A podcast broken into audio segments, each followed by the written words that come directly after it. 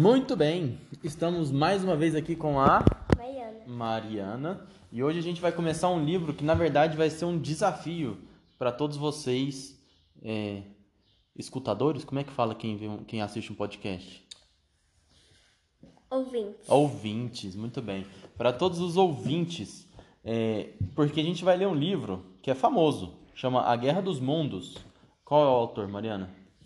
Shrek Wells. Não, não, não. H.G. Wells. Wells. Muito bem, é um título muito famoso, só que essa versão que a gente está lendo aqui é uma versão de histórias em quadrinhos. Então, Isso. nós estamos vendo várias imagens e vocês, obviamente, não estão vendo nenhuma imagem. É. O que é um problema para vocês, não pra gente, né? É, né? Mas tudo bem. Eu vou fazer as vozes do narrador e a maioria das vozes masculinas e a Mariana vai fazer as vozes femininas da história, são algumas. É, porque? Porque na vida. Muito bem. Deixa eu mudar de, de lado aqui. Ninguém teria acreditado nos últimos anos do século XIX que a humanidade estava sendo observada da maneira mais invasiva e atenta por civilizações superiores. Eles botaram uma câmera no meu banheiro? Não, seu banheiro não, na Terra inteira. Na verdade, ninguém imaginava que os mundos mais antigos do cosmo poderiam representar alguma espécie de perigo para a existência terrestre. É. No máximo, os habitantes da Terra imaginavam que poderia haver seres inferiores no planeta Marte, dispostos a dar uma boa recepção a qualquer expedição missionária. Através do infinito do espaço, porém, seres terríveis nos observavam com olhos invejosos, traçando os planos para a conquista do nosso mundo. Muito bem.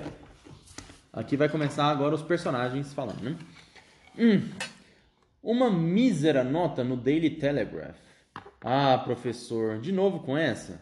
Não, será que você é surdo?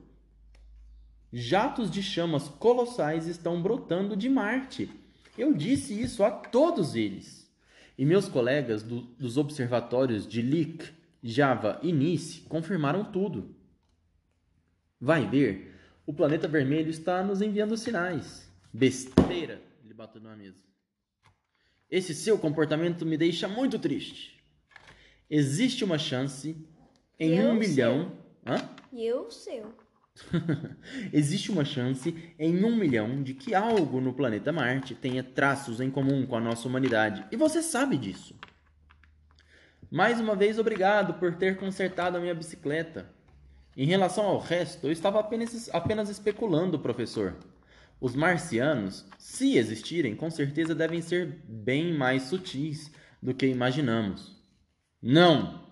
É muito pouco provável que a evolução orgânica tenha tomado a mesma direção nos dois planetas. São explosões vulcânicas marcianas em série.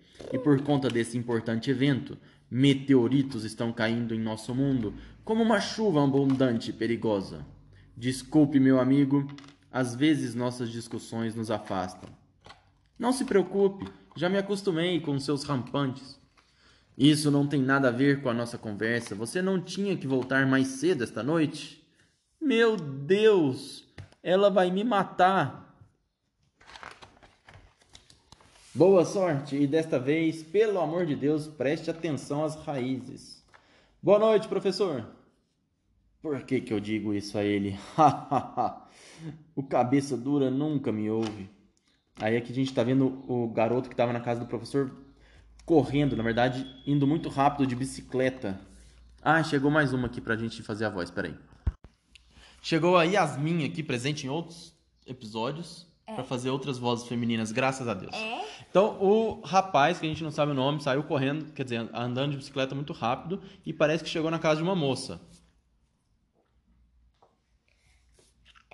O seu amigo é mais atraente do que eu?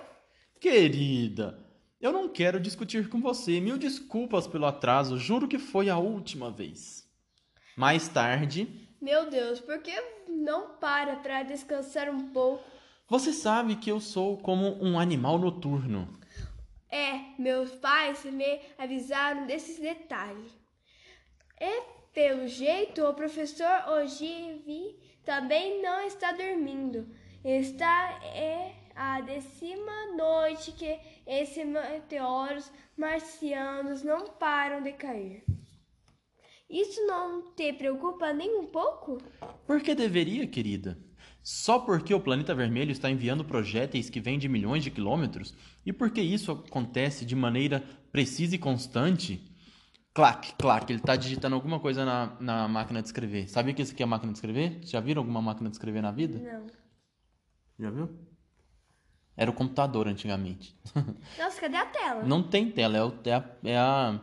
Como é que fala isso aqui? Era É a folha. escrever. É só a folha. Eu estou mais do que preocupado, amor. Claro. Aí mudou a cena. Crash! Parece que alguma coisa arrebentou na Terra. Um meteoro, alguma coisa assim. Esperando sua vez de falar. E gostando da história também. Crash! Au, au, au, au, ah, você pode fazer o cachorro se quiser. Au, au, au, au, au, au, au, au. Bum! Esse não passou muito longe. Parece ter caído entre Walking e Horsell. O condado de Surrey vai ficar famoso no mundo inteiro. Esse é o professor falando. Chegou a hora de calar a boca de todos os meus colegas com esse acontecimento. Com certeza, Denning e Albin vão morrer de inveja da minha descoberta. Só preciso chegar na zona de impacto antes de todo mundo. Yahoo! Para a glória! Ele pegou uma bicicletinha e foi atrás. Ah, aí está a famosa cratera de Ogilvy. Ah, ha, ha, ha, ha, ha. Não quero fazer a história esperar. Mal posso esperar para ver este fundo, o fundo deste buraco. Hã? O que, que é isso? Em nome de minha reputação está garantida. É ainda melhor do que eu. Uh, ele, ele escorregou. Não, não, não. Ele caiu. Escorregou, caiu lá embaixo. O óculos quebrou. Meus pobres ossos. Aí ele colocou o óculos quebrado na, no rosto de novo. Céus, é inacreditável. Isso é uma maravilha. Simplesmente magnífico. Preciso prestar bastante atenção na descrição. Cilindro ornamentado com muitos metros de altura. Tudo indica se tratar de uma cápsula gigantesca que suportou enorme aquecimento ao cair pela atmosfera. Estamos estalidos secos e fortes estão sendo ouvidos a todo momento. Como mais você descreveria essa coisa aqui, Mariana? Pode ajudar também. Por favor. Prédio. Prédio? Parece um prédio? Parece um prédio. Parece um prédio. É muito gigante, né? É um O- foguete. o- um foguete. O que, que ele esperava que fosse? É uma cratera. Mas a cratera por quê? Alguma coisa caiu aí na cratera. Então, eles esperavam por alguma pedra, eu acho. Um meteoro, né? Meteoro. Só que na verdade não é um meteoro, é um Uma nave especial. Uma aquele nave espacial. dos dinossauros. É legal. é uma nave espacial. Muito bem. É mista. Ah.